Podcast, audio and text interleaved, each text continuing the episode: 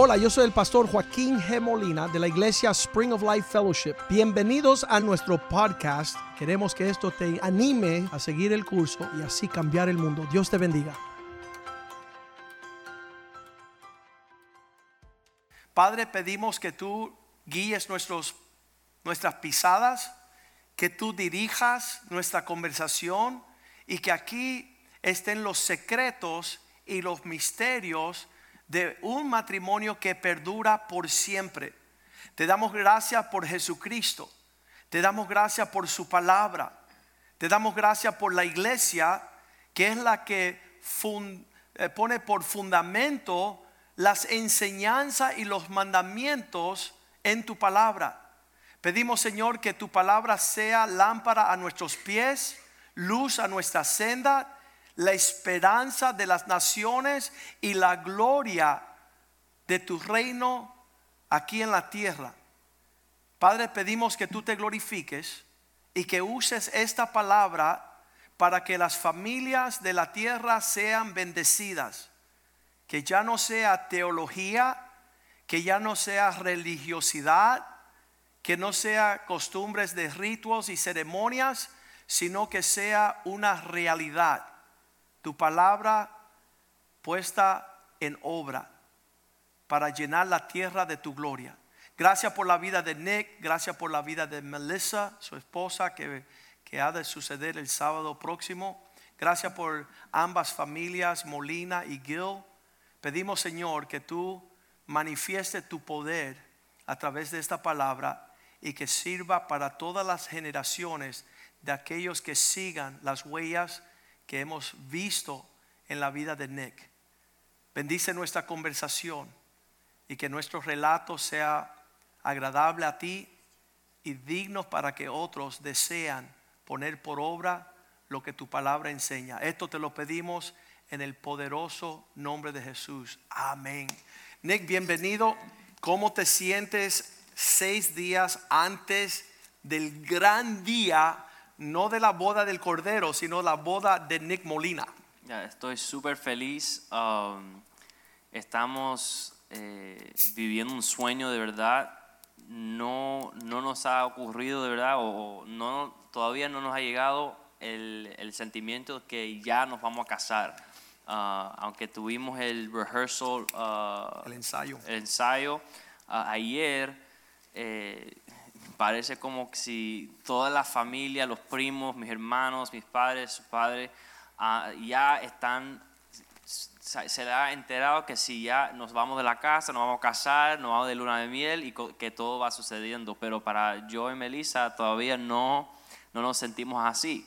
Um, y, parte de eso es que nosotros sentimos que estamos viviendo un sueño, como que todo no es de verdad.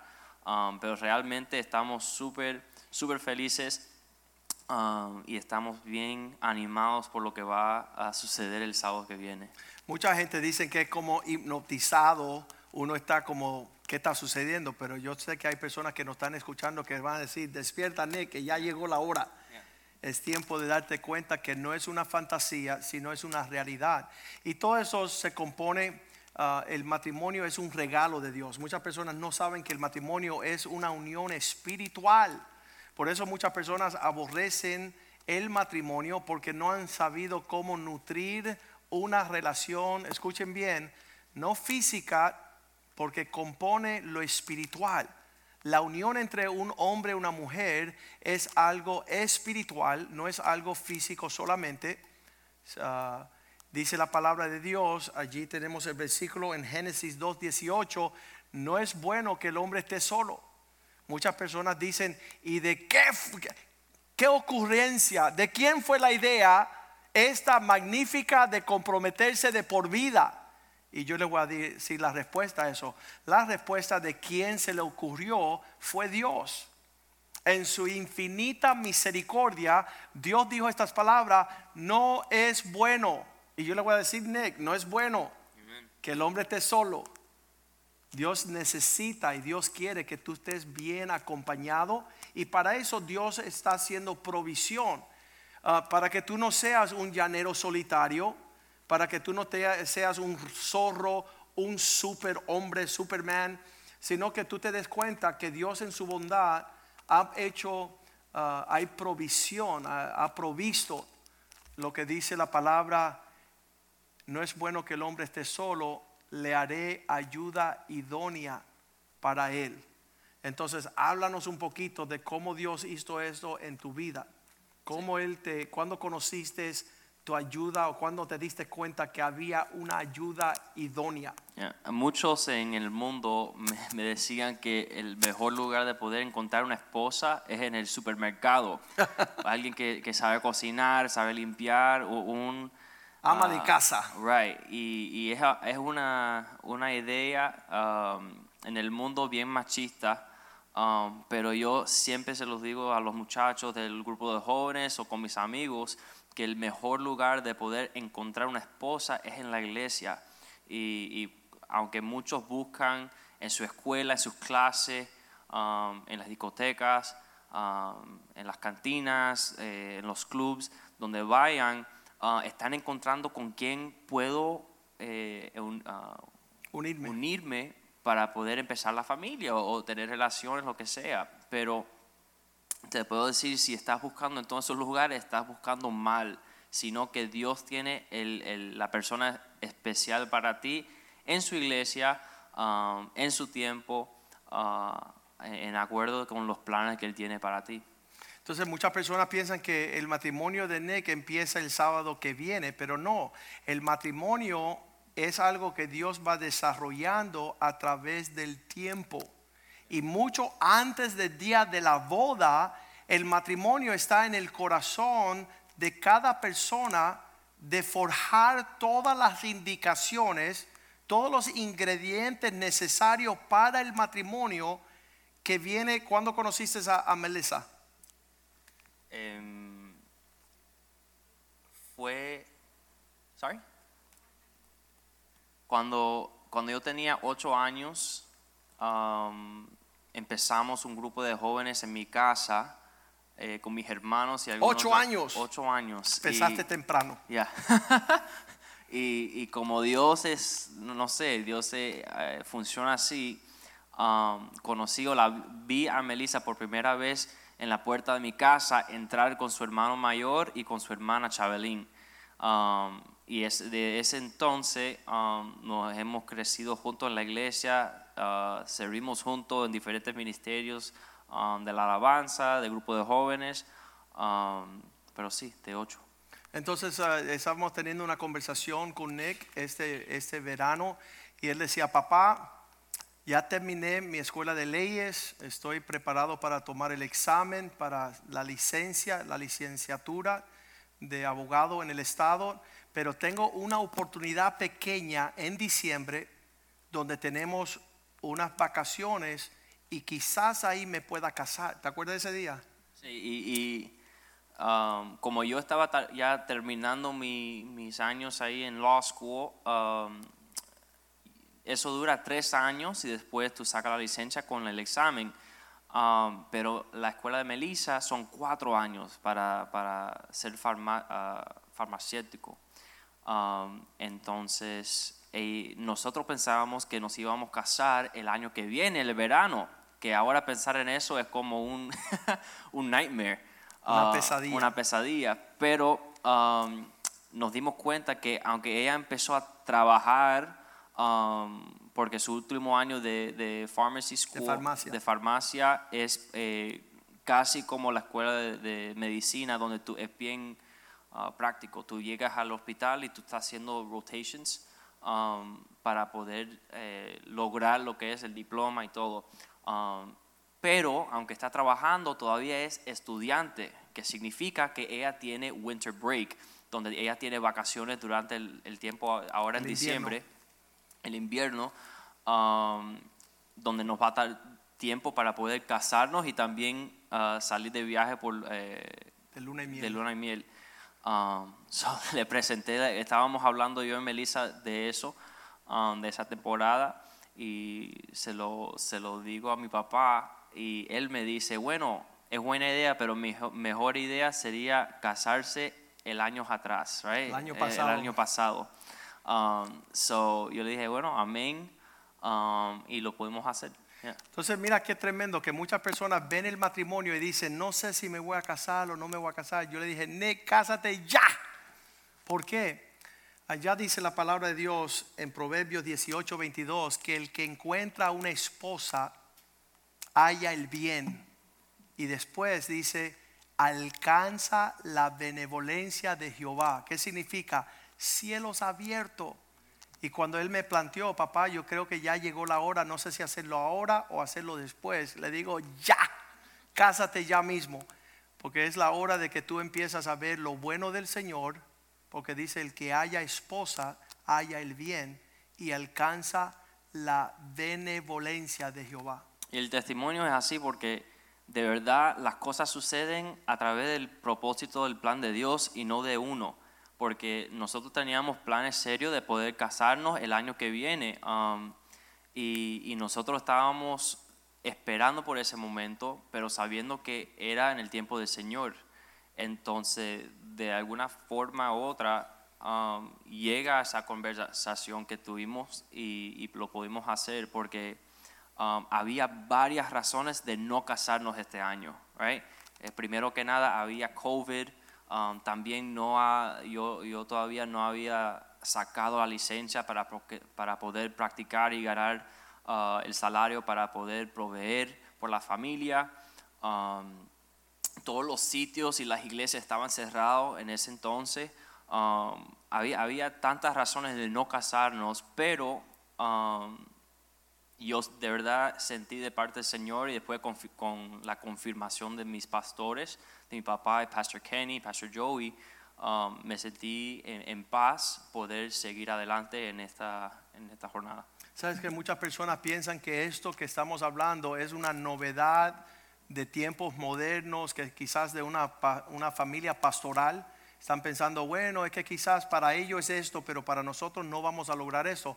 Pero Cristo había dicho allá en Mateo 16, digo, perdón, Mateo 19, 4, cuando él hablaba sobre el asunto este de lo que estamos hablando hoy día, él respondió y les dijo, no habéis leído. Muchas personas no saben que Nick no está viviendo al azar, sino está siguiendo metódicamente lo que la Biblia habla de esta unión matrimonial. ¿No habéis leído que él que los hizo al principio, varón y hembras los hizo? Entonces, eso de formar un matrimonio no es el invento humano, no es el invento religioso, sino que desde el principio Dios mandó que se hicieran del varón y de la hembra, Él los formó y realmente esos son los ingredientes. Cuando alguien tiene un fracaso en el matrimonio, me dicen, pastor, ya mi matrimonio no sirve. Y le digo, bueno, vamos a los ingredientes básicos. Los ingredientes de un matrimonio es varón, hembra, que se hacen hombre y mujer. ¿Viste? De lo inmaduro y de lo original, que es varón y hembra, se forja el hombre y la mujer virtuosa con el Señor. Es una relación entre tres personas. Y muchas personas en la inmadurez se unen, sin Dios se unen, y el final es un infierno. Pero Dios tiene metódicamente desde el principio, según la Biblia, cómo hemos de conducirnos para forjar una relación que llega a ser una bendición para nuestros hijos, un refrigerio, un refugio, un lugar de protección y de paz. Es el hogar que está fundamentalizado en la palabra de Dios. Dice la Biblia en el versículo 5 de este mismo capítulo, por esto el hombre, bien importante, yo tenía acá el librito de qué es un hombre, porque no es un varón que se une al matrimonio, sino el varón pasa por un proceso para llegar a ser un hombre. Y este hombre dejará, dice la Biblia, padre y madre, para unirse a su mujer, ya no va- varona o, o hembra, sino que ya es una mujer madura, y los dos, de dos personas, serán una sola carne. Háblame un poquito de este proceso de ser varón hasta llegar a ser hombre. ¿Cómo te fue toda esa jornada? Sí, una mujer no se casa con un niño. right? Uh, una mujer No está está- supuesto, pero hay muchas que sí lo hacen. que, bueno, se enteran después. Ah, y y- y para, para mí, yo siempre entendí que para poder lograr tener la responsabilidad de, de- de querer y cuidar a una mujer, tuve que crecer y madurar a ser hombre. Um, y le doy gracias al Señor que había hombres de la iglesia um, que me enseñaban, me disciplinaban, um, me, podían uh, enseñar lo que era ser un hombre y uh, a través del sufrimiento, uh, obediencia um, y la disciplina pude llegar a, lograr ser hombre. Um, durante mis años de ser hijo, um, fue, fueron bastante importantes para, para mi madurez, dejar que un padre me hablaba y me enseñaba. Um, eso me llevó a ser el, hombre que soy hoy en día. Um, muchos no quieren obedecer a nadie, escuchar a nadie, permitir a nadie que le hable su vida y lo que está sucediendo es que están dejando de que ellos pueden madurar ser el hombre que en un día una mujer va a querer ah, unirse. Es bien importante ahí cuando dice que se unan y los dos serán una sola carne.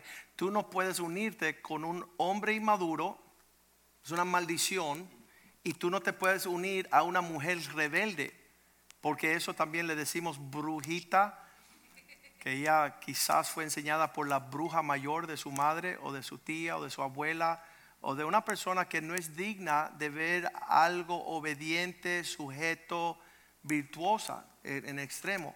Y gracias a Dios, ah, tú como Melissa han podido recibir, como dice la palabra de Dios, para ya no ser, ah, vamos a leer allí, versículo 6, ah, este proceso, así que no son ya más dos. Ya tú no eres un hombre que, que eres independiente por ti mismo, que no escucha, que no oye. Ya tú no eres dos, sino una sola carne.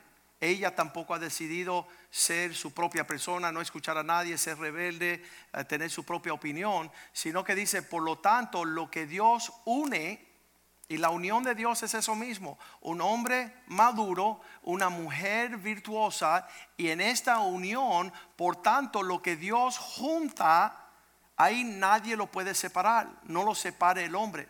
Entonces, qué lindo es que esto no es una cajita de sorpresa, esto no es algo que quizás Nick vaya a salir un buen esposo o Melissa va a ser una buena esposa, quizás es como una caja de trucos, una cajita de sorpresa. No, ya desde mucho tiempo han decidido ir caminando en pos de lo que van a disfrutar, que es una expresión de un esposo y una esposa. Hemos tenido en la consejería muchos hombres que dicen, ok, pastor, ya yo entiendo, ya yo entiendo que no se trata de que yo sea el centro de la atención, el egoísta. Yo voy a comenzar a hacer todo lo que mi esposa quiere. Y le digo, por favor, no lo hagas. ¿Por qué? Porque no se trata de un hombre egoísta ni de una mujer egoísta. Se trata de dos personas que mueren a sí mismo para que viva la voluntad de Dios, eh, lo que Dios quiere mostrarle al mundo. Y, y una de las cosas que a mí me encantó y que yo admiro de Melissa es que siempre desde el principio yo sabía que ella iba a ser una buena esposa porque en su vida eh, personal con su familia ella siempre se negaba a servir a su familia, ella era súper obediente. Se negaba a no servir a su familia. Se negaba ella misma Right. para servir a su para familia. servir a su familia. Um, ella siempre honraba a sus padres, siempre estaba ahí um, dejando que ellos le instruye. um, y, y para mí, um, eso es lo, lo importante, que dos personas, como tú dijiste, um, se niegan a, es- a- a ellos mismos para poder servir al otro, right? Um, y si un, un muchacho puede obedecer a sus padres y una muchacha puede obedecer a sus padres, pues ya están um, poniendo el fundamento de poder tener un, un buen matrimonio. ¿Por qué? Porque cuando entran a la unión de, de- estar casados, ya entienden lo que es la fórmula para poder tener éxito en, en la relación. Súper bien. Sabes que estaba yo pensando, ah, y yo se lo decía a las personas, como vengo de un trasfondo de, de abogado en relaciones domésticas y divorcios, ah, yo le decía a, los que venían a buscar ayuda que si quieren ver manifiesto en la tierra, el cielo, un matrimonio bueno. En otras palabras, cuando tú tienes una un hombre maduro y una mujer virtuosa que se unen, los dos dejan de ser egoístas y esa unión es servirse el uno al otro y aún los hijos están viendo esto. Pero tú quieres ver el infierno manifiesto en la tierra, lo que dice Santiago 3:16, que donde hay una contienda y una envidia, donde hay egoísmo, Santiago 3:16 dice que donde existe una contienda y un- una ambición personal, lo que hay es perturbación y toda obra de confusión, toda obra perversa. En otra, vez, en otra manera de decirlo, cuando en un hogar las personas han decidido no hacerlo como Dios manda, en vez de exista un cielo en la tierra, hay un infierno en la casa.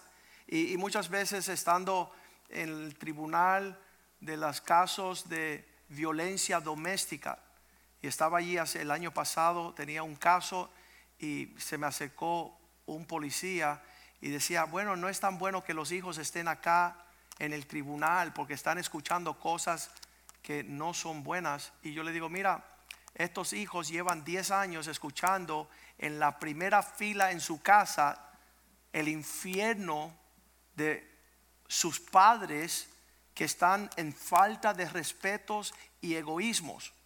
Entonces ayer era el ensayo de tu bodas y yo tuve la dicha de sentarme al lado de Claudio Molina y Ashley, que eran dos jóvenes que se casaron y ahora están disfrutando su hijo Sean.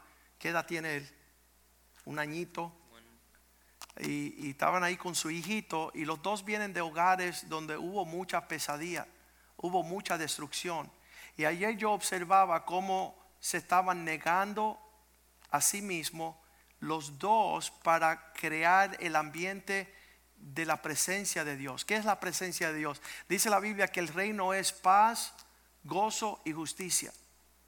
Entonces, qué lindo que es hay, cuando hay un hombre como que decide, no lo quiero hacer de mi forma, papá. De hace muchos años, él dijo, yo quiero negarme y quiero entrar en hacerlo bien. Y también Melissa ha decidido no justificar salir de los parámetros de la palabra de Dios, sino juntos con Nick caminar en esta jornada. Esto la Biblia lo explica como el cortejo. El cortejo es la unión de un hombre y una mujer que se dejan marcar pautas, son supervisados para forjar una relación y un vínculo digno de edificar y sobre edificar. Pero cuando están dating, y no sé cómo se dice en inglés dating o en español, ¿eh? Sí, se están uniendo pero sin cortejo. En otras palabras, no están dejando que otras personas marquen la pauta. Ahorita hay muchos jóvenes en nuestra iglesia que están solteros queriendo ir hacia el matrimonio y hacen el bien. Hablar, compartir y no ir corriendo apresuradamente a su destrucción. Y, Nick dijo unas palabras sabias en el primer servicio. Él dijo, lo más sabio que puede hacer una pareja de un hombre y una mujer que están mirando el futuro para casarse es rendir cuentas, hablar de todo, abrirse antes de agarrarse las manos, antes de besar, antes de ir en pos de una cita amorosa. Decir, no, queremos que supervisen todo lo que está sucediendo. Muchas veces las finanzas están fuera de lugar. Muchas veces hay situaciones de rebeldía, de desobediencia, y tú no quieres pasar por alto estas cosas. Tú quieres saber que ellos, estas cosas se tratan porque llegan a ser lo que se forja en el fundamento de lo que encima va una relación matrimonial, una familia, unas finanzas, un ministerio y una fe. Y todo se derrumba por falta de supervisión. de tener linderos cuando uno va a volar un avión, cuando uno va a navegar una barca. Tú quieres tener todo lo necesario para ser exitoso en el vuelo, en el viaje. En esta jornada de la vida, tú quieres asegurar que personas que tienen experiencia, que tienen sabiduría, que desean tu mejor uh, fin, que ellos puedan tener un oído para darte a ti las herramientas necesarias para volar bien. ¿Cómo tú has hecho eso, Nick? Sí, um, muchos empiezan su relación con, con la persona, de, con una muchacha o muchacho, um, y lo hacen todo a través de los secretos, todo en oscuridad, todo que nadie se entere, en el oculto, um, y sin pedirle a nadie, nadie permiso para nada. Um, sino uh, en el mundo los padres conocen al novio o la novia el día de Thanksgiving um, después que se comprometen. Right? bueno, este es mi fiance. Con ella me voy a casar. Right. Y, o con él me voy a casar. Te presento mi esposa por primera vez después de you años de poder ya conocerla.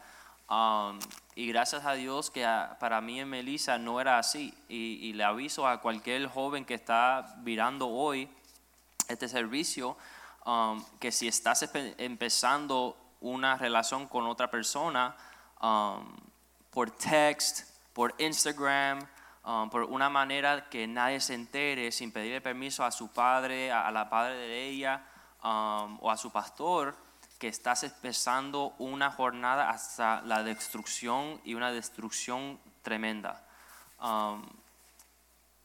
Desde el principio, yo y Melissa siempre teníamos como eh, prioridad como meta, preguntar muchas preguntas, pedir mucho permiso, um, siempre eh, eh, pedir consejo um, y pedir ayuda en poder dirigir cómo nosotros podemos lograr la, meta de ser, de casarnos.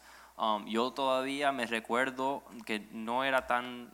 Uh, no hace mucho tiempo. No hace mucho tiempo que fui y hablé con George, el hermano de Melissa, a pedir la mano para poder conocerla, pues solo para poder hablar y tener permiso de poder llamarla por teléfono, uh, visitarla a la casa um, y estar juntos. Um, y, también con mi papá, um, hablar con él sobre temas y, sobre cosas que, que quizás uno se pone nervioso o se, eh, le da vergüenza por hablar de esas cosas, pero nosotros dos siempre teníamos como, como eh, algo fundamento que queríamos siempre agradar a Dios y a nuestros padres en todo. Sabes que esa transición es una de dejar de ser niño. El niño está haciendo las cosas ocultamente, no quiere dejar saber lo que está sucediendo. Piensan que si hace la cosa en oscuridad y secreto que va a adelantar mucho más camino. Pero Primera de Corintios 13, 11 dice, cuando era niño, me comportaba como niño, pensaba como niño, hablaba como niño, juzgaba como niño, pero cuando ya fui hombre, ¿viste eso es importante? Hay una transición que cuando un hombre se va a casar, si no ha madurado, y vamos a hablar de esos temas del que es maduro, aquí tenemos el libro que es un hombre. Esa es la base principal para considerar casarse. Y hay un montón de muchachos que no han leído este libro y ya quieren tener novias. A mí me encanta lo que dice el pastor Oscar. Dice, esa palabra dice novia, no la vea. La etapa de los novios es que no se vean. Es lo que Cristo hizo. Entonces aquí dice, cuando era niño, hablaba como niño, pensaba como niño, juzgaba como niño, pero cuando ya fui hombre, dejé un comportamiento de niños. Y tú ves, aquellos que se esconden para hacer lo malo, ¿qué es? Un niño. Aquellos que no quieren dejarse corregir, son un niño. Aquellos que no se dejan señalar el camino. Me acuerdo a lo largo de todos estos años que uno le quiere enseñar a los hombres seguir nuestro ejemplo, mantener nuestras esposas felices, mantener un hogar, poder levantar un matrimonio, una familia, una casa, servir de bendición a una iglesia. Pero los egoístas no pueden hacerlo. Los inmaduros tampoco.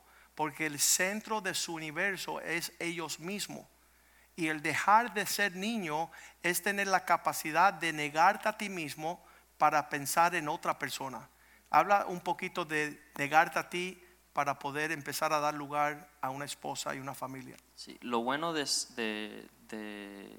crecer en una familia cristiana o una familia en general es que uno aprende que no todas las decisiones se- le pertenecen a él, ¿no?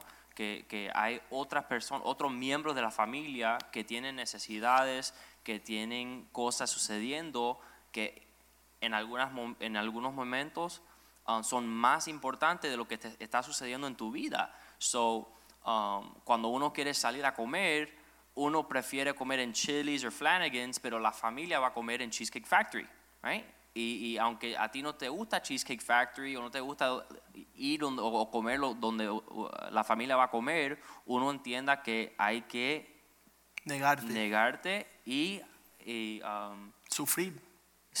sufrir, Ah, ceder a, a lo que A lo- deseos. a, a lo- a sus deseos y, y para compartir en familia, para poder disfrutar familia, hay que, hay, hay que dejar sus intereses, sus preferencias, sus opiniones um, y, disfrutar lo que, lo que hay, lo que es la familia. Um, so, eso me ayudó bastante, le ayudó a Melissa también um, en, en nuestro proceso de poder madurar a llegar a este punto, es saber que um, no, todo, no todo en la vida, uh, how does it go? Eh, rot- ro- Ah, sí, se centra en ti mismo. se centra en, en- en ti mismo.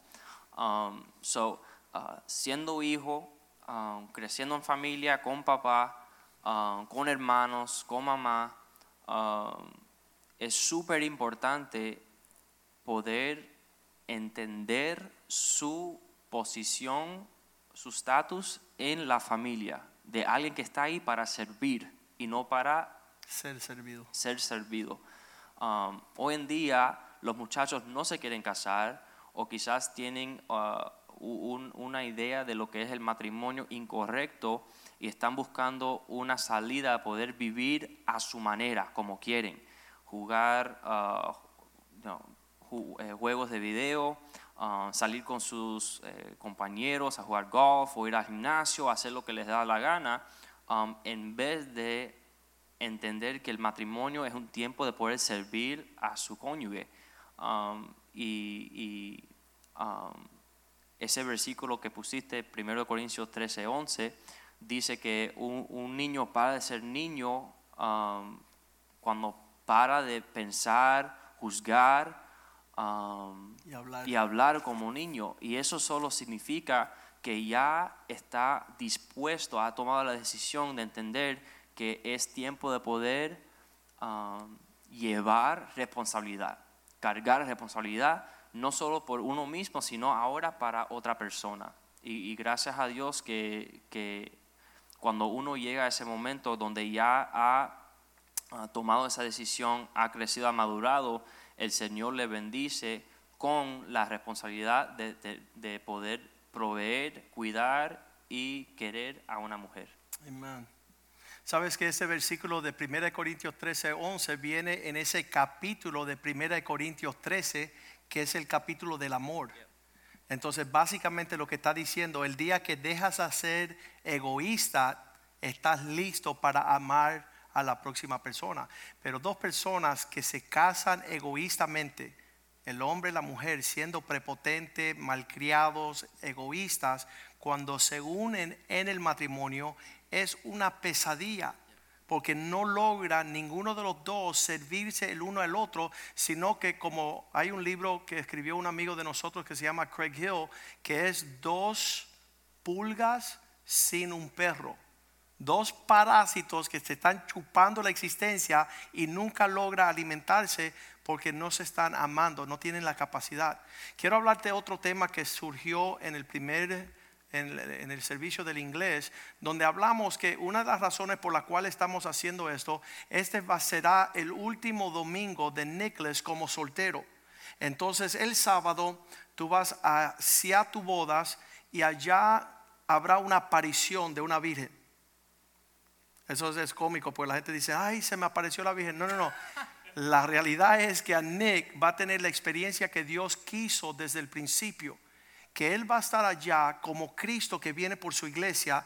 Y dice la Biblia que será resplandeciente la aparición, gloriosa de que Cristo viene por su novia.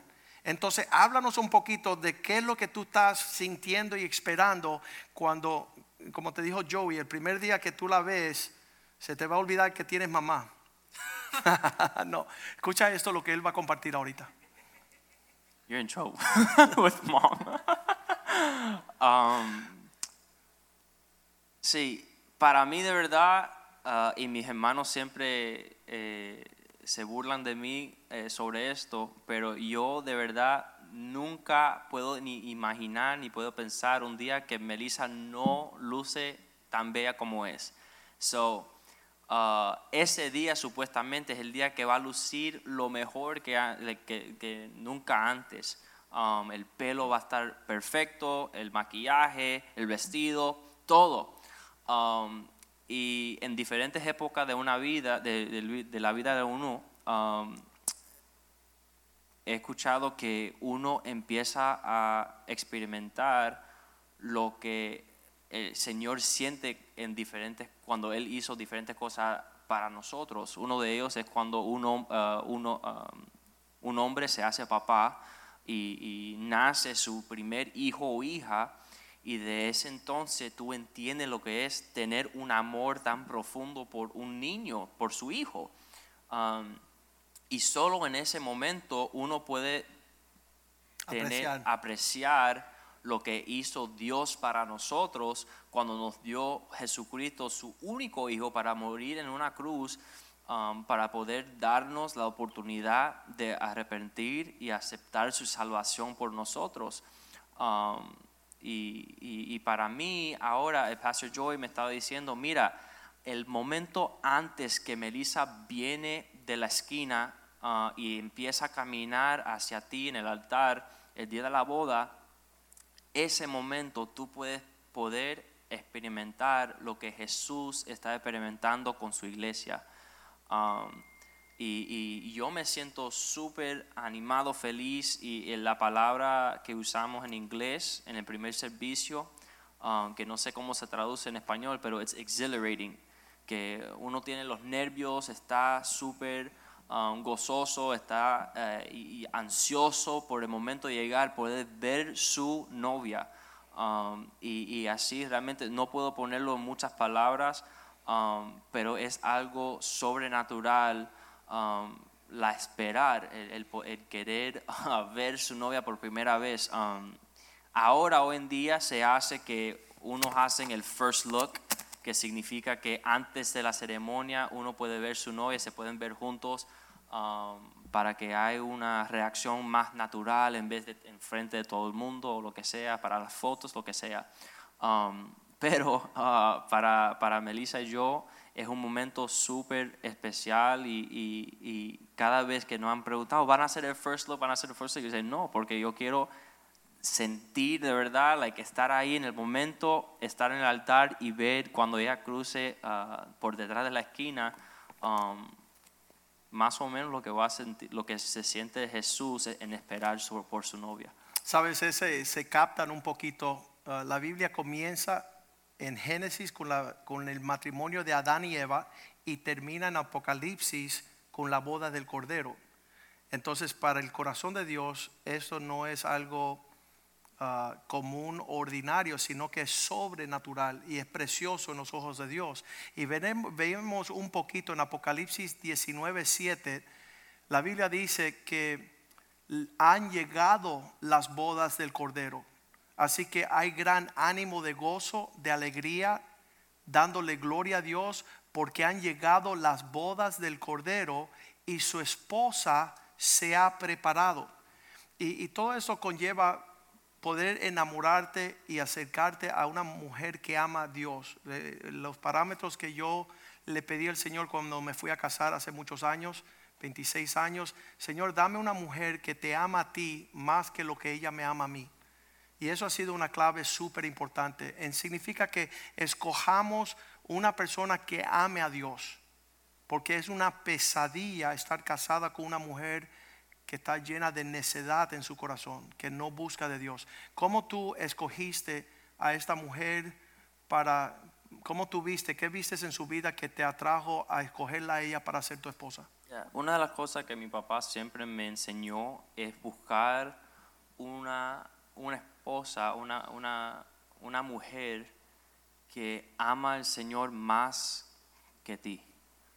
Y, y eso siempre ha sido mi corazón porque yo entiendo que no soy perfecto, um, tengo muta- muchas uh, faults, Áreas débiles. yeah. ahora áreas ah, débiles y que me hace falta una ah, ayuda idónea para poder en cualquier momento de mi vida señalar que yo busco y, y- Que busque a Dios. a, a Dios.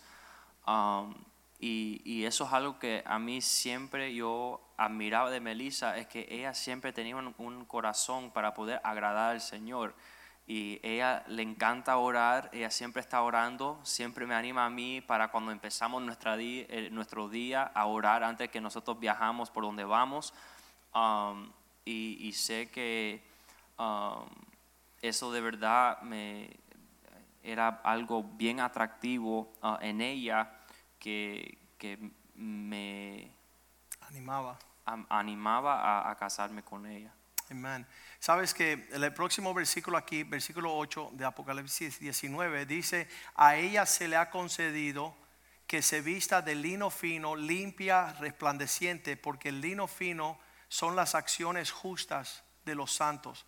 Eso significa que escogiste una mujer que desea hacer lo bueno. Um, si el día de tu boda tú llegas allí y ve todo el pelo regado, ve que no se puso el vestido, ve que no está arreglada, que no está maquillada, que no se preparó para este tiempo, sabes que no, está hablando, no estamos hablando de lo físico, sino estamos hablando de cómo fue cultivando su carácter para ser dócil, obediente, deseosa de agradarte a ti. Y de la misma forma, Efesios capítulo 5, versículo, ve- versículo 25, vemos que Cristo dice, maridos, amar a vuestras mujeres como Cristo amó a su iglesia, entregándose a sí mismo por ella. Dice el versículo 26, lavándola, santificándola, purificándola. Él está haciendo una obra. Y muchas personas quieren, yo quiero una esposa como el pastor Joaquín, o yo quiero una esposa como Nick. No, la cuestión es que nosotros deseamos preservar una mujer preciosa. Y las personas que dicen, yo no he encontrado a, a esa mujer, no es que no han encontrado a esa mujer, que todas las mujeres que han tenido se han acostado con ella, le han faltado respeto, la han deshonrado, la han descuidado, la han maltratado, la abusaron, la menospreciaron, entonces tienen algo feo. Pero lo que tú has hecho como Cristo, versículo 26 dice, Él se entregó por ella mismo a fin, versículo 27, a fin de presentársela a sí mismo una iglesia gloriosa, que no tuviese ni mancha, ni arruga, ni cosa semejante, sino que fuera santa y sin mancha. Y yo sé que muchos hombres están esperando, oye, tienes que ponerte Botox y tienes que cortarte aquí y, llenarte aquí, y rellenarte por acá. Pero el amor que tú has hecho con Melissa es una sonrisa bella. Y eso es lo que causa que ella sea hermosa, por la paz que tiene. Tú no la llevaste a la deshonra, tú no fuiste infiel detrás de la escena, tú no hiciste algo egoístamente, tú no fuiste rebelde. Eh, hubo una época en, en la relación de ustedes como jóvenes que decidieron decir, "Shh, no escuchemos a nadie. Vamos a hacer lo que nos da la gana, cuando nos da la gana, como nos da la gana. Y cuando uno está forjando una relación así, dos egoístas actuando egoístamente en ese hogar, hay una pesadilla. Así que te felicito en la forma que tú has podido proceder para tener una novia gloriosa, una que te ha seguido y desea honrar a Dios. Los dos han sido una bendición no solamente a sus hermanos y su hermana, a sus familias, a la iglesia y, ahora están en- comenzando a, a lanzarse para hacer una bendición en este mundo, como dice la Biblia, a todas las familias de la tierra. Eh, todo lo que conlleva esta relación, que decidieron no tener una aventura, una relación amorosa fuera de Cristo, sino un cortejo supervisado, rendiendo cuentas a sus autoridades, viendo los ejemplos en la casa de Dios con el pastor Kenny, pastor Palma, uh, pastor Joey, pastor Oscar, pastor José Rivera. Um, uno de los versículos que tengo aquí que es bien clave es 1 de Corintios 7:33 y te lo quiero dar como un legado porque cuando conocí a tu mamá era la niña más linda del vecindario y hoy es la mujer más linda del mundo. Y te encargo a ti de que tú tengas la responsabilidad ahora de asegurarte de que Melissa sea la mujer más linda del mundo. Y eso va a mostrar y manifestar tu fidelidad a Cristo. Que tú te la presentes como una mujer digna de gloria, de belleza, de hermosura, mayormente de una sonrisa. Y dice la Biblia, el casado esto es Pablo escribiéndole a los Corintios, capítulo 7, versículo 33. El que es casado ya no atiende a sus cosas personales, sino que él tiene cuidado en este mundo y su prioridad y su concentración es cómo agradar a su esposa. Entonces eso va a ser un desafío para ti, que esta mujer la cual se une contigo, la vamos a presentar ahorita y está acá con nosotros, que ella llega a ser la mujer más bella de toda la tierra. Y cuando vean su hermosura van a decir, ¿sabes qué? Tiene un hombre a su lado que es como Cristo, que está asegurándose embellecer a esta mujer que se le entrega el día de sus bodas. Y, y el día de la boda no es el final, es el comienzo de una relación matrimonial. Así que te encarezco delante del Señor y delante de su pueblo de que tú puedas agradar a tu esposa como prioridad en todos tus asuntos, porque hoy día estamos viendo muchos hombres que su prioridad es su carrera, son sus metas, son sus finanzas, son su, sus sueños, su deporte, pero realmente Cristo nos mostró que la prioridad de la vida de un hombre es cómo agradar a su esposa. Y realmente un hombre que no agrada a Dios no sabrá cómo agradar a su esposa, no sabrá cómo negarse a sí mismo. Así que vamos a pedir a, Mel que venga acá con nosotros, Melissa. Ah, hoy será el último domingo de ustedes como solteros y ahora comienzan, get a chair, Ah, comienza, ahí en el piano está el otro silla, Eh, comienza esta jornada de tomar una responsabilidad personal, no como soltero, sino como marido y mujer, en una unión. Y dice la Biblia allá, creo que es el versículo 28 de Efesios 5. Vamos a ver este versículo. Así también los maridos deben de amar a sus mujeres como a sí mismo como tu propio cuerpo. El que ama a su mujer, a sí mismo se ama. Versículo 29, Pablo dice estas palabras, nadie aborrece, jamás su propia carne, sino que la sustenta y la cuida. Esa va a ser la tarea de ustedes, cuidarse y velarse en esa unión, como también Cristo y la iglesia. Así que el modelo de ustedes es Cristo como esposo, la iglesia como esposa. No hemos entrado en los romances, en lo físico, porque eso es realmente, uh, le dicen los americanos, the cherry on the top. Y mucha gente se come el cherry primero, ¿verdad? Y la cuestión es que, que pueden cuidar su espíritu primero. En, en la palabra de Dios vemos que el hombre se compone de espíritu, alma y cuerpo. Y muchas relaciones matrimoniales se concentran en una intimidad en el cuerpo, besarse, abrazarse, uh, tener intimidad, pero son negligentes y descuidan al alma y al espíritu. Los componentes del hombre es cuerpo, alma y espíritu, pero a la hora de casarse tiene que velar primero por el espíritu gobernar el espíritu, nutrir el espíritu, para después disfrutar el alma, que son los sentimientos y las emociones, lo que, la- lo que el mundo conoce como amistad.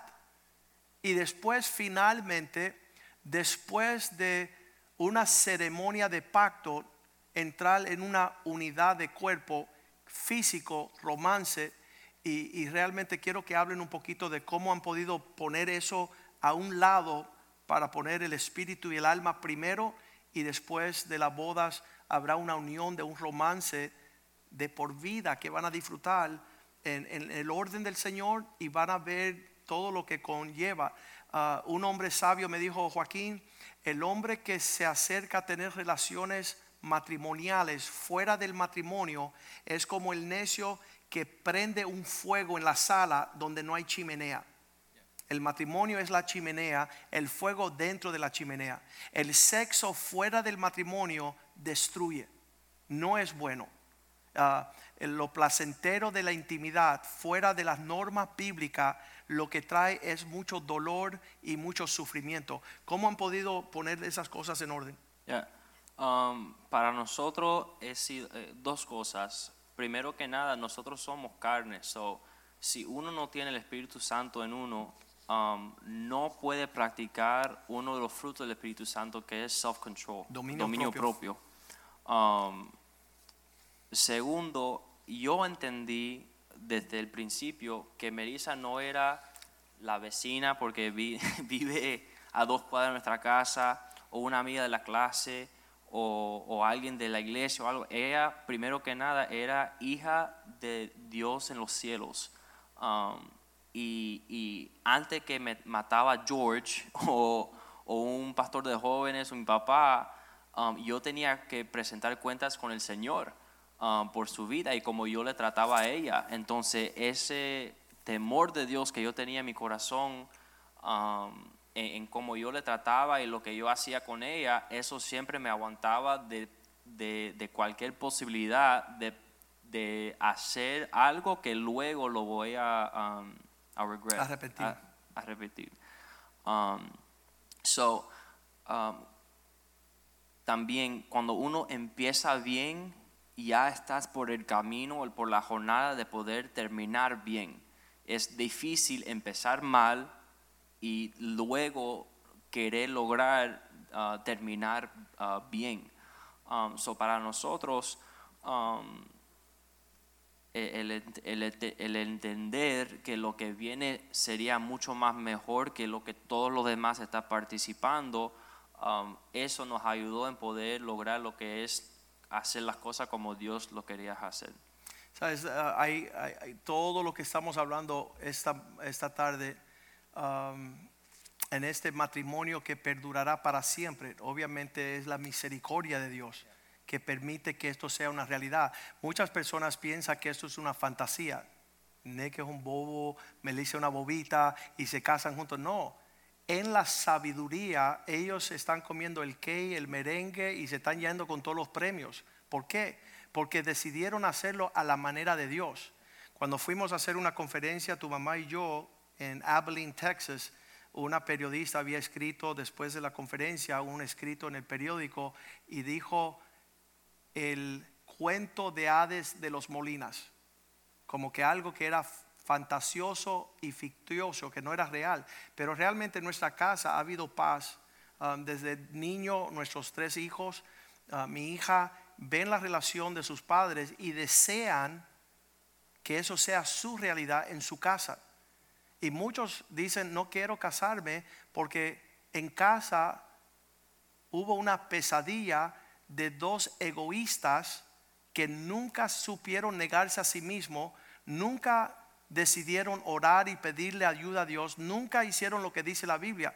En primera de Tesalonicenses 4, versículo 3, Dios comienza a desarrollar las pautas necesarias para llegar al fruto que van a disfrutar ustedes.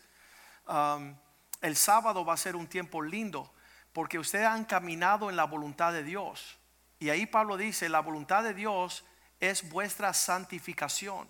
Como ustedes se han guardado hacer las cosas limpiamente, en santidad, pues no van a llegar a lo otro que dice, para apartarlos de la lo inmundo y la fornicación. Si lo que ustedes han hecho es forjar toda manera de egoísmo, de sacar lo suyo, de no contar con nadie, su matrimonio iba a ser un revolú, iba a ser un espanto, algo feo. Pero ustedes han guardado el proceso no de ahora el sábado, sino que ya llevan años decidiendo negarse a sí mismo, ser obedientes. Eso causa sufrimiento. Ah, eh, eh, no sé si en el corazón de ustedes le entró en algún momento dudar.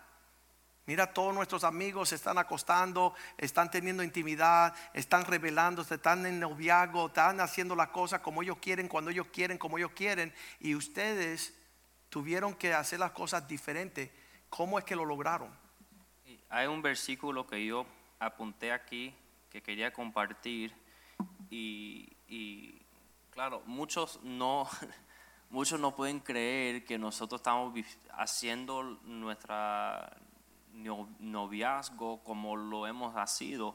Um, ellos creen o piensan que hay algo por detrás, un uh, se dice esqueleto en el closet, right? skeleton in the closet, um, o algo que lo estamos haciendo que, que, no puede ser real. No es tan real como lo es. Um, pero de verdad el, el Señor nos ha guardado y nos ha Ah, preservado para poder glorificarse Él en nosotros, para poder ser un testimonio a todos los demás de, de la bondad, la fidelidad y la gloria del Señor. Pero um, dice en Salmos 25.3, ciertamente ninguno de cuantos esperan en ti será confundido, serán avergonzados los que se rebelan sin causa. ¿Qué significa? Que cualquier persona que pone en su corazón el propósito de poder agradar al Señor jamás será avergonzado, sino será glorificado y de tal nivel como eh, la Biblia dice que como el sol de mediodía, que vamos a alumbrar la, la, bondad del Señor para que todos los demás vean lo que, ha, lo que el Señor ha hecho en nosotros y también ellos lo pueden lograr si hacen la decisión de querer hacerlo ellos mismos también. Una de las cosas que compartía tú anoche con los jóvenes es que ustedes están viviendo una expresión de, una, una expresión de la bondad de Dios a unos niveles que no lo pueden ni creer, como si estuvieran soñando. ¿En base de qué? ¿Cómo uno logra eso?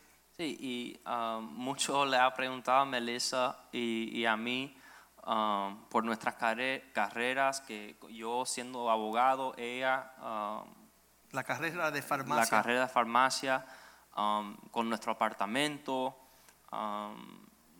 con, con, el anillo, cuando debamos de luna de miel, con todo, con todo lo que ha, ha, sucedido. Y de verdad es un testimonio súper grande que quisiera compartir, pero nos demoraba mucho tiempo hasta, hasta el detallito del anillo de Melissa que pudimos comprar, su wedding band, um, y como pudimos hacer todo eso, um, muchos nos preguntan, oye, ¿y cómo es el, qué es el secreto? ¿Cómo es poder, llegar a donde ustedes están? Um, y si yo les digo seguir a, a, la escuela, las becas, una carrera en, leyes o en farmacia, o, lograr tener un carro o finanzas o salario, lo que, lo que sea, um, jamás podían disfrutar lo que nosotros estamos disfrutando hoy en día. Porque um, el deseo de uno no puede ser en obtener los deseos de su corazón. Si uno siempre está siguiendo esos deseos, siempre está priorizando esos deseos, jamás van a poder lograr y disfrutar lo que el Señor tiene para ellos, sino lo que dice en Mateo 6:33, que primero que nada sigue a Dios con todo lo que tú tienes y todo lo demás será añadido. Um, y para, para Melissa y yo, eso siempre era nuestra prioridad. No la escuela, no ir a las clases, sino si hay servicio los miércoles para tocar a las alabanzas, estaremos ahí. Si tenemos una boda el sábado, aunque hay muchas cosas que tiene que hacer uh, antes de, en preparación para eso, vamos a estar en, los servicios de la iglesia tocando, um, compartiendo, um, servir en, los ministerios de los jóvenes, lo que sea, en, en poder servir como nosotros podíamos.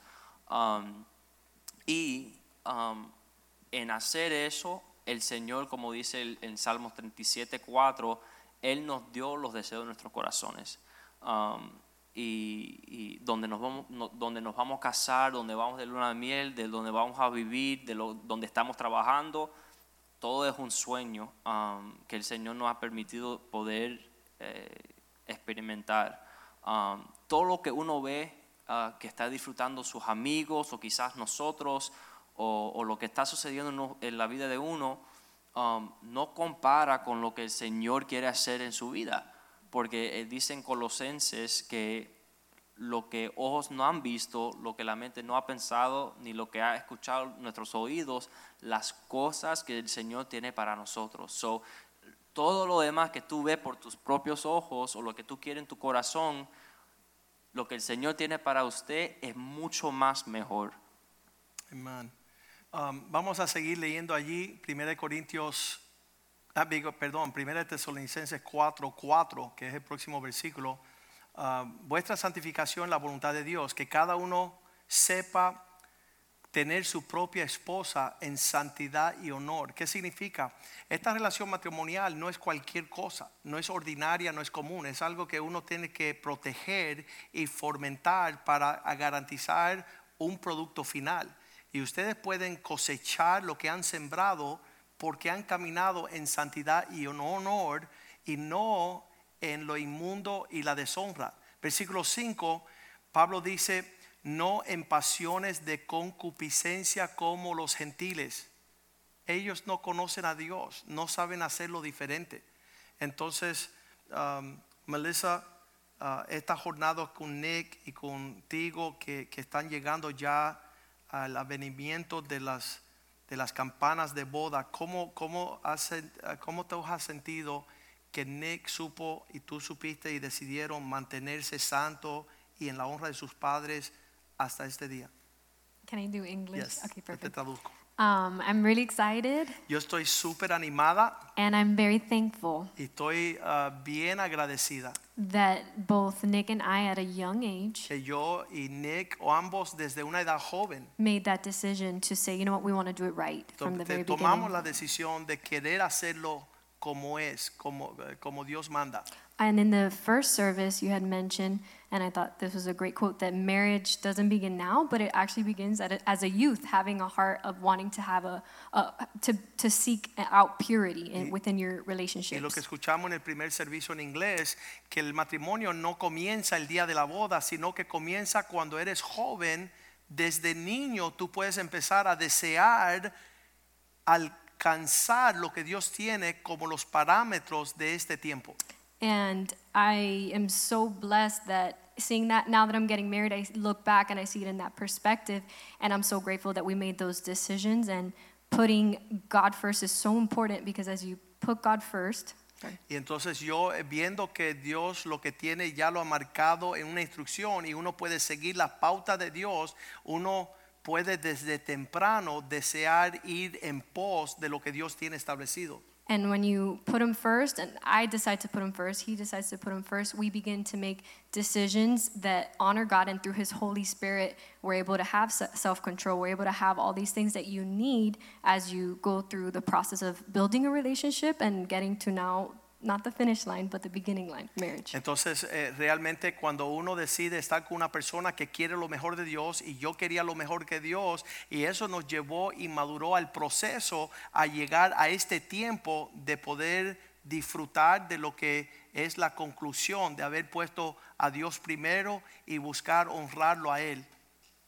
And what we're experiencing, he also told us yesterday, it's not normal and it's true. They're out there in the world. This is unheard of that we're both getting married. We haven't slept with anybody else. We've kept ourselves and now we're going to enjoy exactly how God lived together and enjoy what God destined from the very beginning of marriage. And I'm very, very grateful um, with that. Y lo que Dios ha hecho en su forma maravillosa es lo que estábamos hablando ayer en los ensayos de la boda, que esto no es normal. Pero habiéndonos guardado y no estado en la cama e intimidad con terceras partes, nosotros ahora tenemos todas las herramientas necesarias para disfrutar lo que Dios diseñó de un matrimonio donde podamos disfrutar lo que Dios creó y, y- y no tener un pasado manchado ni golpeado. And um, I just hope, and my prayer always was that not only would both of our lives be an example throughout that process, but even during our engagement process, so that people can see that it is possible, and only with the Lord is it possible to enjoy um, this season and enjoy the way God intended it from the very beginning. Y parte de lo que estaba en nuestro corazón a lo largo de todo esta, este proceso fue queremos ser un ejemplo para los que vienen detrás, que puedan ver que sí es posible lograr lo que Dios quiere. Y aún durante el tiempo de nuestro compromiso y hasta llegar días antes de la boda, podemos nosotros servir el, el mensaje que sí se puede. Podemos lograr lo que Dios quiere para nosotros. So I'm very thankful and I'm excited. Amén. Así que estoy bien agradecida y estoy animada. Vamos a ver lo que dice el versículo 6. Dice, no en pasiones como hacen los que no conocen a Dios, que ninguno agravie ni engañe a nada su hermano, porque el Señor es vengador de todos estos, como hemos dicho y hemos testificado. Versículo 7, el que no nos escucha, pues Dios no nos llamó a inmundicia. Estamos hablando que Dios nos los llamó a dos egoístas estar juntos, fastidiándose la existencia el uno al otro y fastidiando los hijos que vienen por ahí. Hemos de dejar unas huellas lindas para que nuestros hijos sigan lo que es agradable, una conversación, una comunión. Dice en santidad, versículo 8, pues el que no, así que el que desecha este consejo, este camino, estas palabras, no está desechando al hombre. El que la persona decide no lo queremos hacer de la forma de Joaquín, no queremos hacerlo como Spring of Life. Esa gente que se creen, Ah, muchas personas en las redes escriben, esta gente son locos, piensan que todo el mundo puede vivir una vida perfecta. Yo le quiero decir que sí. La Biblia te dice ser perfecto como yo soy perfecto. Tú puedes seguir lo que Dios manda en su palabra. Si no fuese así, Él no nos diera esos mandamientos. Pero sabio es aquel que ama a Dios, que también guarda sus mandamientos, verá la gloria de Dios. Y el que desecha esto no desecha el hombre, no desecha una iglesia, una cristiandad, sino que rechaza a Dios, el que nos dio su Santo Espíritu. Ese es el componente que yo veo en la vida de Nick y Melissa, que es tan poderoso. Ellos han convivido en el Espíritu de Dios y no el Espíritu de este mundo. Y como han hecho la cosa bien hecha, tendrán un buen resultado. Dice la Biblia en Hebreos 13:4 que el lecho matrimonial ha de ser considerado con honra. Honroso sea en todos el matrimonio, el lecho sin mancilla, sin mancha. Pero los fornicarios y los adúlteros, los que deciden no hacerlo como Dios manda, Dios los juzgará. Habrá consecuencias bien feas. Entonces yo les felicito a ustedes. Realmente fueron por el proceso de, de guardar la palabra, su amistad. Se prometieron en compromiso y guardaron su promesa.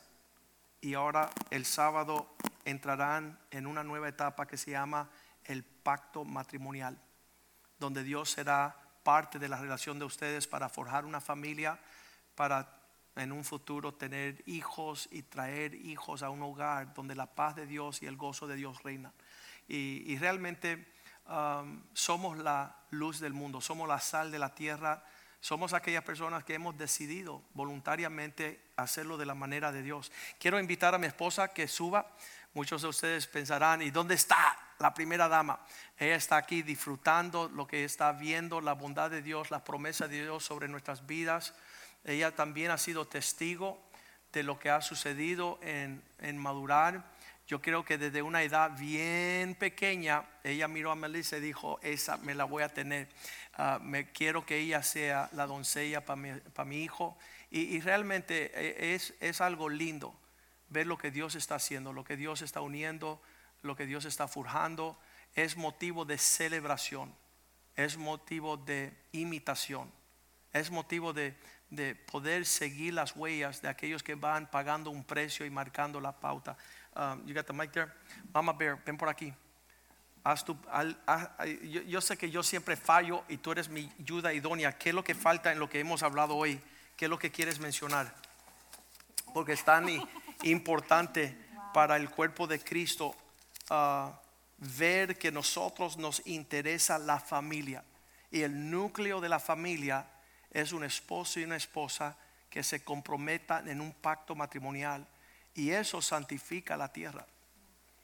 Wow.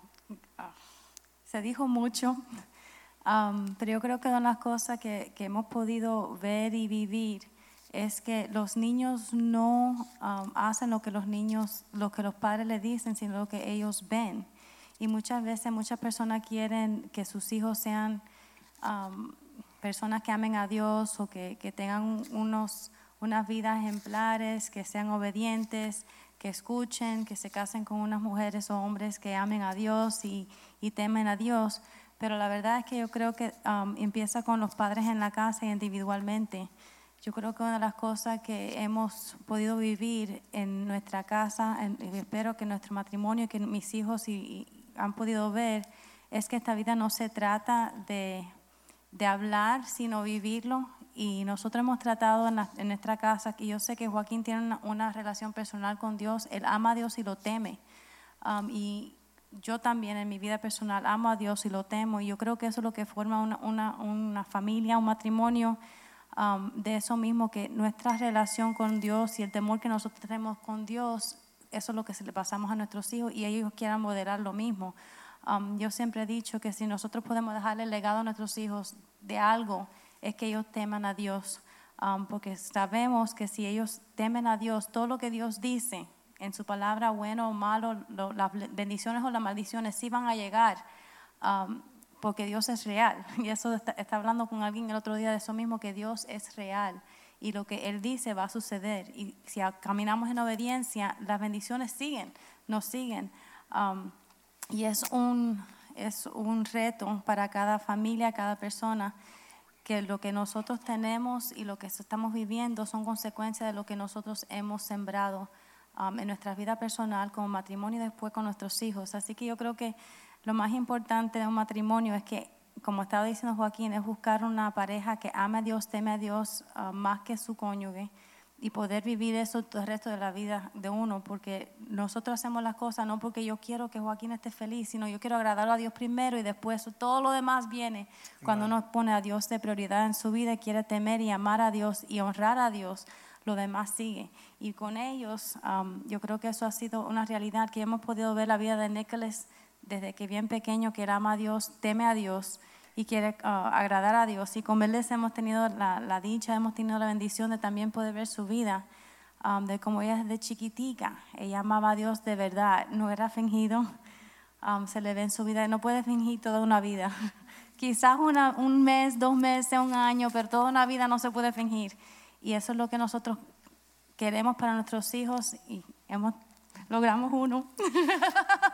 Alguien que ame a Dios primero y después que esa, esa honra que le tiene a Dios o quiera para sus, lo hace con sus padres, después yo sé que lo va a hacer con su esposo, porque ama a Dios primero, entonces ella quiere obedecer a sus padres, honrar a sus padres y demás, todo lo más de. Y quiero añadir que sí, desde que Melissa tiene, esta era así chiquitica, vino por la puerta, alguien me preguntaba mientras estaba creciendo, ¿y esa niñita quién es? Ni te preocupes porque ella está cogida. ya está comprometida. La pobre ella no lo sabía, pero sí. Um, sorry, Mel, whether you like it or not. Um, así que le damos gracias a Dios. Estamos súper contentos. Las personas me preguntan cómo se sienten y yo estoy de verdad viviendo un sueño porque ver a sus hijos um, casarse con uno, una persona, especialmente, no, en este caso, Nicholas casarse con una mujer que ama a Dios, teme a Dios y quiere servir a Dios. Y lo hemos visto en su vida antes de, de este compromiso. De verdad que es un sueño, estamos súper contentos, estamos viendo la bendición de Dios y la bondad de Dios, que lo que Dios dice, cuando uno camina en esas cosas, Dios sucede, Dios no miente.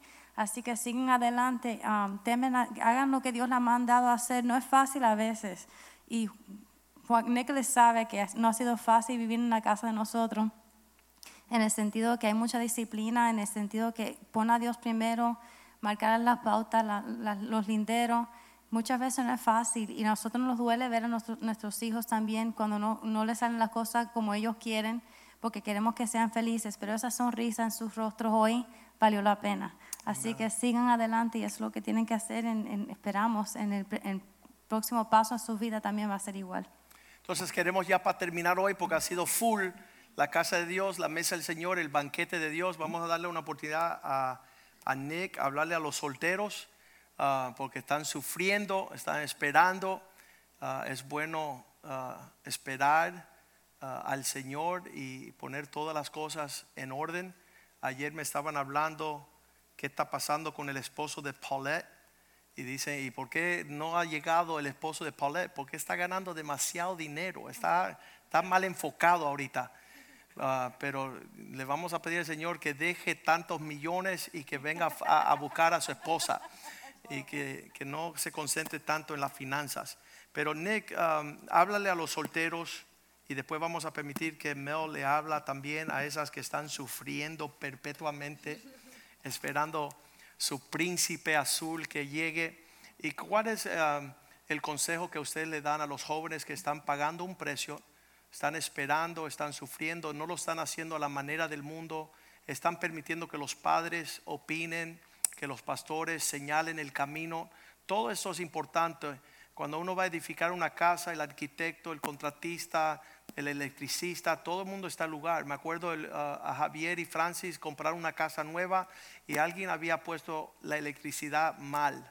Y el primer día que durmieron en esa casa hubo un incendio y fue un desagrado, fue una pesadilla. Y no queremos que nadie perezca por falta de visión, de conocimiento. Dice la palabra de Dios, mi pueblo perece por falta de conocimiento, de que no saber.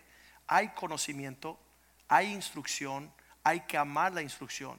Y yo les aseguro que todo lo que han pasado Mel y Nicholas lo van a disfrutar perpetuamente.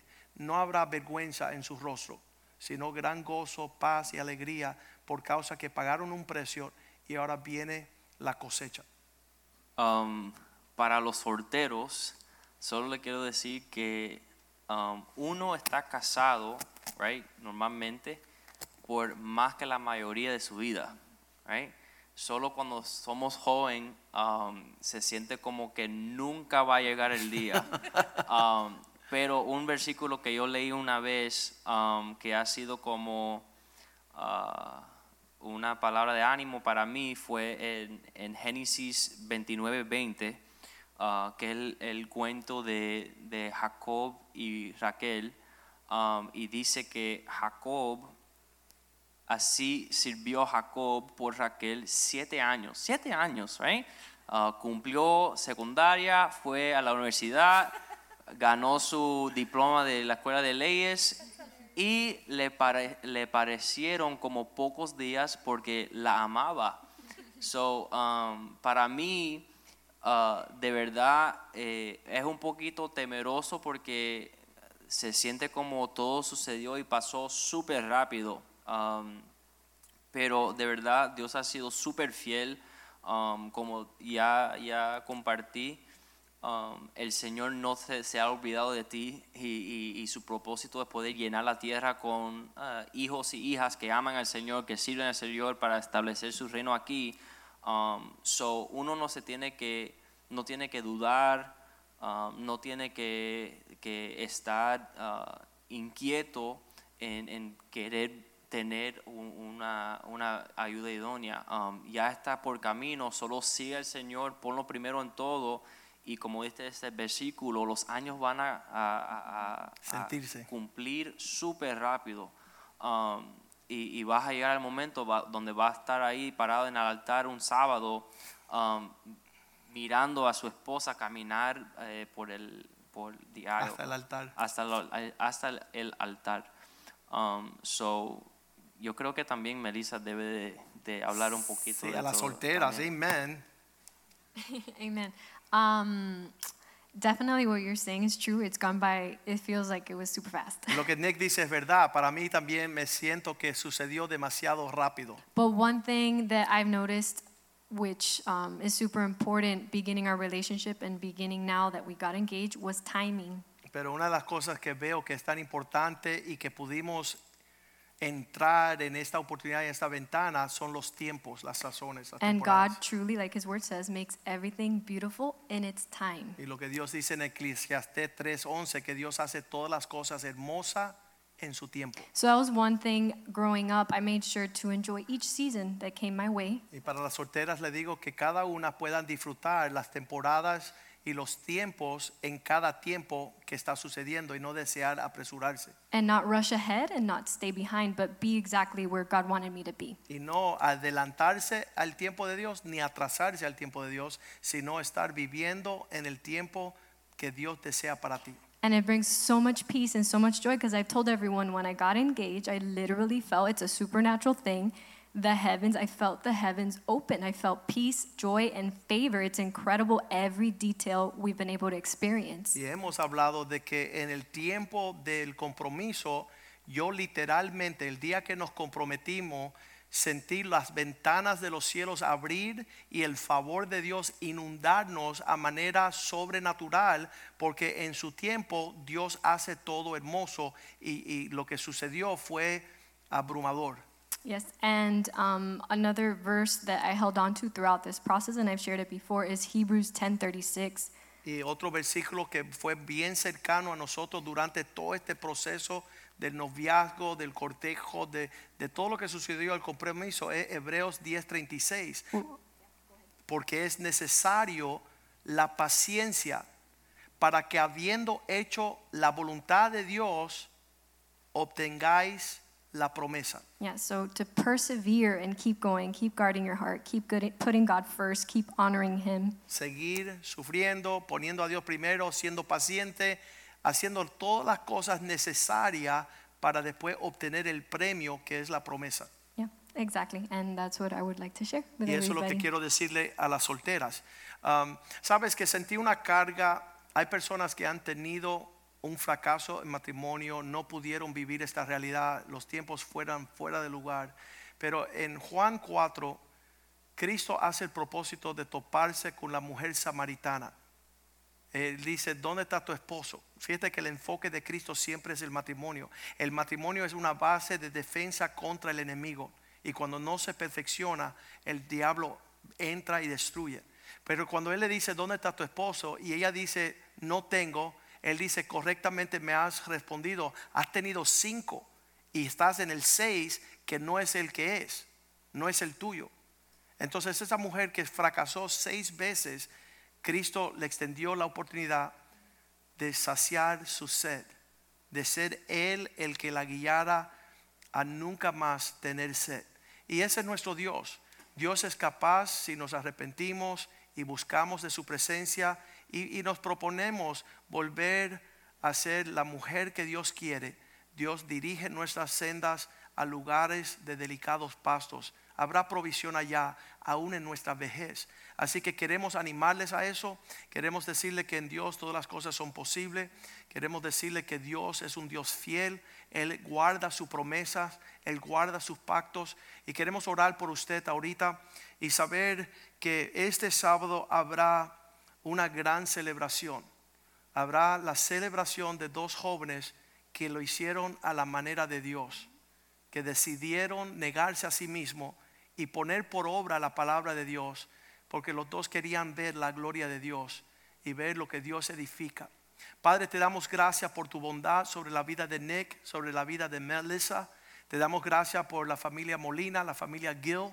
Te damos gracias por esta unión que ha de acontecer, oh Dios. No para nuestra gloria, Señor.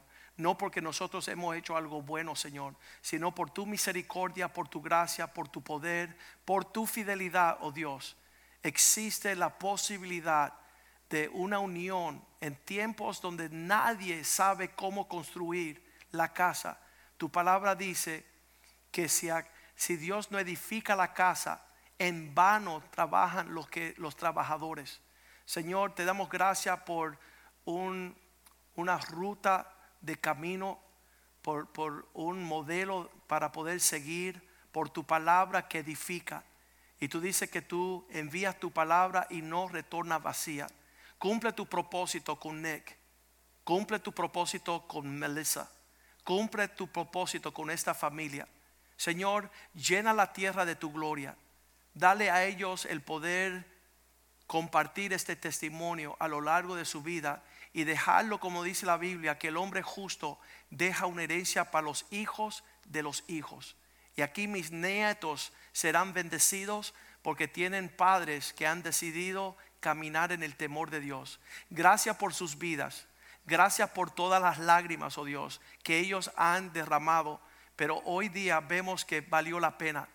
Vemos, Señor, que tu palabra no es en vano, que tu palabra es poderosa, que en tu palabra tú forja un propósito y las puertas del infierno no van a prevalecer contra ella. Glorifica tu nombre este fin de semana.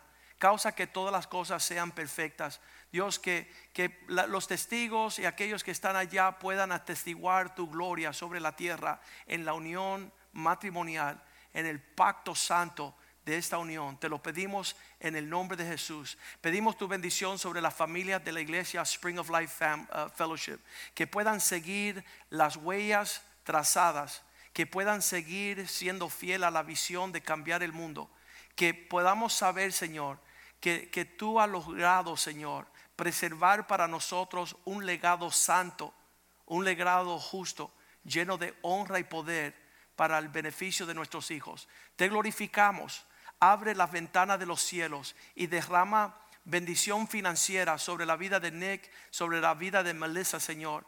Bendice, Señor, el fruto de su vientre, Señor. Bendice esta simiente santa, Señor. Y establece tu reino en la tierra, Señor, a través de sus vidas. Te damos gracias en el nombre de Jesús. Amén y amén. Hay una canción que dice así. Love and marriage. Dios les bendiga, nos vemos el miércoles. Salúdense, envía este mensaje a sus familiares y a sus amistades y digan que en Cristo todo es posible. Dios le bendiga.